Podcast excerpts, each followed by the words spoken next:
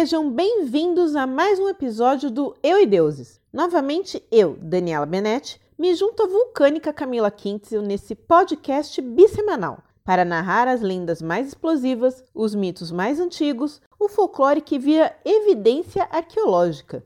O mito de hoje foi um pedido do Ricardo Góes Correia, que quer saber mais sobre a lenda do vulcão Budjibin. Ricardo, que aliás é um dos ouvintes que sempre está com a gente, participa, manda pedidos, esse episódio é para você. Curta e compartilhe para a gente continuar trazendo evidências geológicas da mitologia aqui para esse podcast. Suave como um vulcão, tranquila como um vulcão, se joga num vulcão. A lenda do vulcão Budjibin é parte da tradição oral de um dos povos aborígenes australianos, os Gunditjmara, um povo originário que tradicionalmente habita a costeira de Portland no sul, Port Fairy, Warrnambool e Camperdown. Vivem também próximos a rios e lagos, pois todo o sistema fluvial é de extrema importância para eles, tanto histórica, economicamente e espiritualmente. Uma de suas terras tradicionais é perto do vulcão Budjibin, também chamado de Monte Eklis, que é o assunto do nosso mito de hoje. Segundo a lenda, há muito tempo, quatro gigantes chegaram no sudoeste da Austrália, enviados por Prenhill, o grande espírito criador, com o objetivo de construir a paisagem do lugar. Três deles assumiram forma humana e foram andar pelo continente, dando depois início a uma linhagem semidivina. Porém, um deles, o quarto, se fixou ali, onde eles chegaram e fez sua morada.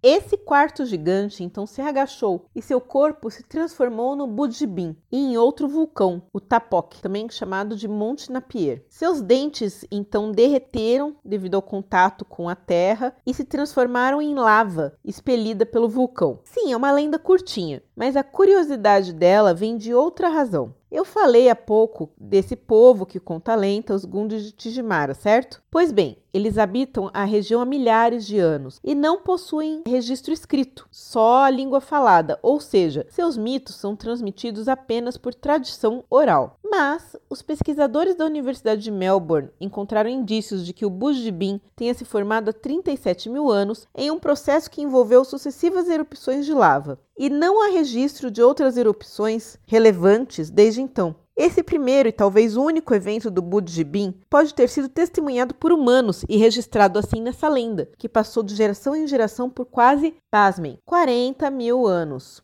Porra! Tudo isso?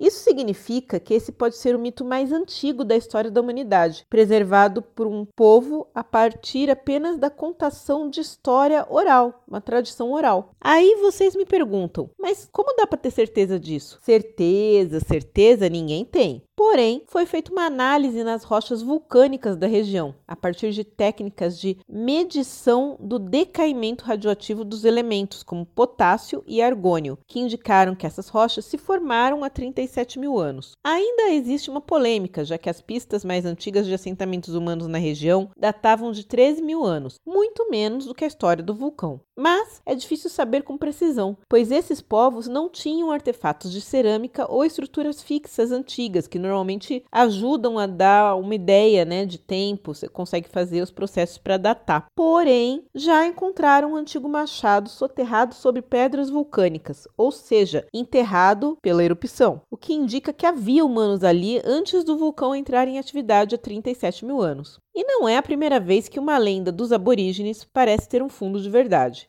É verdade. Quer dizer, às vezes não.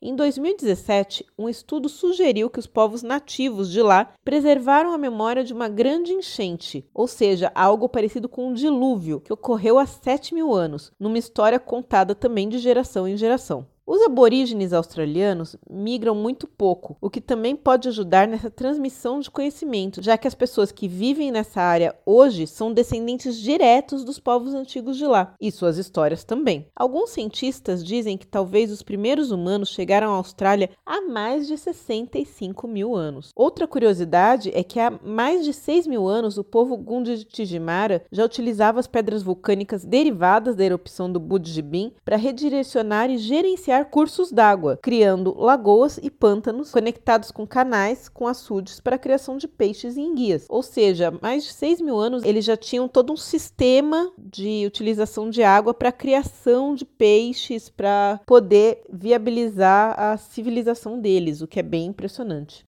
Eu tô passada, chocada. Meu Deus!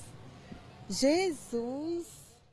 E esse foi mais um episódio de Eu e Deuses, seu podcast bissemanal de mitologias, todas as segundas e quintas no seu agregador de podcast favorito, no nosso canal no YouTube e também no nosso site euideuses.com.br. Se você gostou, mande seus recados e pedidos para contato@euideuses.com.br ou se preferir, e a gente sabe, vocês preferem, aparece nas nossas redes sociais para trocar aquela ideia, Facebook, Instagram, YouTube. Entra lá, deixa seu pedido, faz um comentário como o Thiago Eliski, que falou no episódio do Boto, que o Boto Cor-de-Rosa também aparece na série do Netflix Cidade Invisível. Valeu, Ti! A gente vai dar aquela olhada no seriado, eu ainda não assisti, não sei a Kinsel, mas eu sei que ele traz muita coisa de mitologia indígena, né, de folclore brasileiro. Então, comenta que a gente também responde aqui, tem toda essa troca com a gente. E como sempre, a gente pede aquela força. Recomenda o podcast para seus amigos, ajuda a gente a continuar no ar, que quanto mais gente vê ouvindo, mais pedidos e mais a gente consegue trazer coisas para vocês. E fica aquela dica para ter uma memória tão boa quanto a dos aborígenes. Vai ler uns livros. Até o próximo Eu e Deuses. Bye bye.